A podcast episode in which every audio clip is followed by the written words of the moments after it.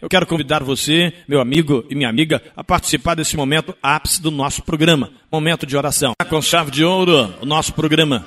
Eu quero deixar uma leitura em Jeremias 8:9 que diz assim: Os sábios são envergonhados, espantados e presos. Eis que rejeitaram a palavra do Senhor. Que sabedoria, pois, eles têm? Aquele que se acha, que sabe e que é realmente sábio, não sabe nada. O verdadeiro sábio é aquele que tem humildade, que busca em Deus toda a sua sabedoria. Porque senão vai ser envergonhado, vai ser confundido, espantado e até preso. Porque, porque rejeita a palavra de Deus. Isso vale muito para os grandes estudiosos, que, portanto, entender na leitura, na história, eles acham que Deus está por fora. Né? Antiquado. Poderoso Deus e eterno Pai.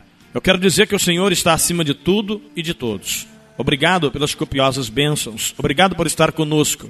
E que neste momento, todos quantos estiverem ouvindo a minha voz, possam receber do Senhor a bênção no qual solicitamos. Meu Deus, este copo com água, que ele possa virar remédio, essa peça de roupa, esse prato de alimento, essa pessoa que me ouve em casa ou no trabalho, no carro ou no lar, em nome de Jesus. Abençoa todos, abra a porta de empregos, abençoa a família, em nome de Jesus.